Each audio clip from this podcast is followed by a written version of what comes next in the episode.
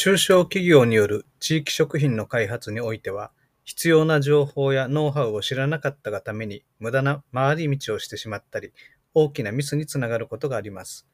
問題や課題に早めに気づいて対策を講じることがビジネスの成功率を高めていくでしょう。このポッドキャストでは、事業者が戸惑うことが多い食品表示と研究開発の進め方について知っておきたい豆知識やノウハウを紹介していきます。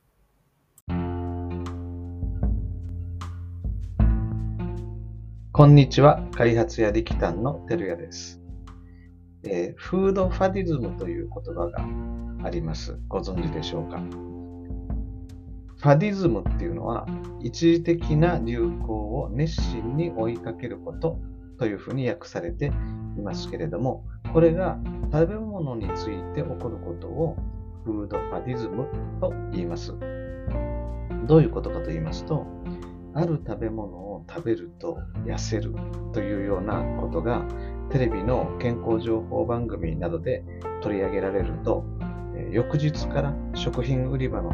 棚でその食べ物が消えると。つまり異常に売れすぎて売り切れ状態が続いてしまう。こういうような現象が、えフードファディズムと、え批判的に呼ばれています。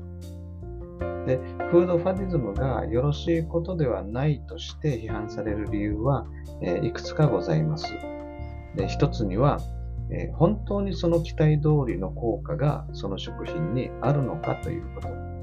で食べ物はお薬と違って、え、何らかの効果があったとしても、それは非常にマイルドな効果で、え食生活にそれを取り入れた日常を送っていれば、そうでない人よりは長期的結果として、えー、そういう機能が現れる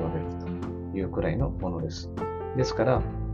その食べ物に何らかの機能を、えー、過度に期待するとですね、えー、期待ほどの効果は得られなかったとか、えー、そしてそればっかりを食べることで栄養に偏りが起きたり、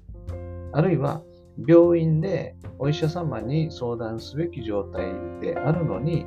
そうはしないで食べ物で治すというような不適切な手段を取ってしまって、かえって病気を進行させてしまうと。そういう危険さえ潜んでいます。また、食品流通は幅広く多くの生活者に様々な食べ物を行き渡らせるという役割がありますから、えー、本当にそれを必要としている人には届かずに、一時的な流行によってそれがあの妨げられてしまうという問題もあります。一方、そういう流行的なケースとは反対に、特定の食品や成分を体に悪いものと決めつけ、それを避けるような食品選択を促してしまうこともフードファディズムと言えます。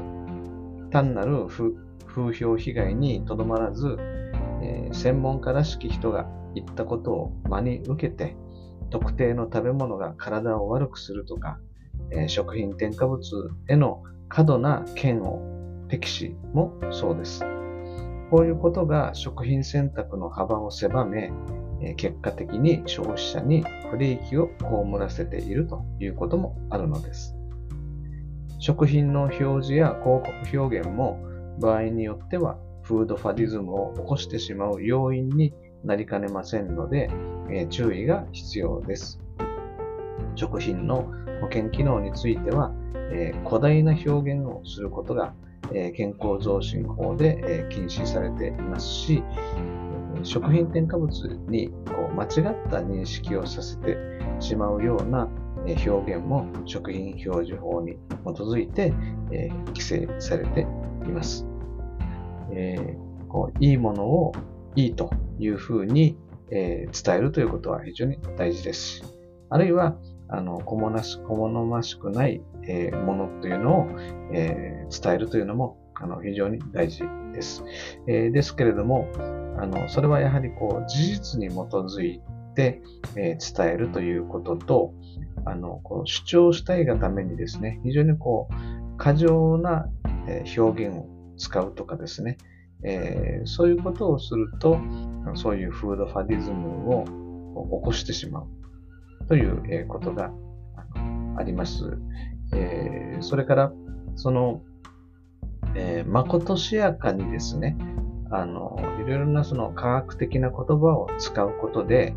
えー、一般の消費者に、あの、まるでそれが本当のことなんだっていうような、あの、こう、間違った説得力を持たせてしまうというかですね、そういうこう表現というのもよろしくないので、あの、そういったことはですね、食品を、えー、売る、作って売る立場の、えー、ものは、あの責任ある立場として、あの慎重に、えー、やっていきたい。健康食品の開発にしてもそうです。えー、そういうふうに考えますので、え、表示、広告表現についても気をつけていきましょう。はい、今日はここまでにいたします。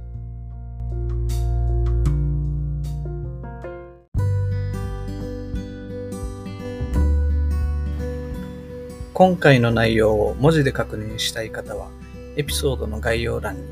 該当するブログの URL を貼ってありますので、そこからご確認ください。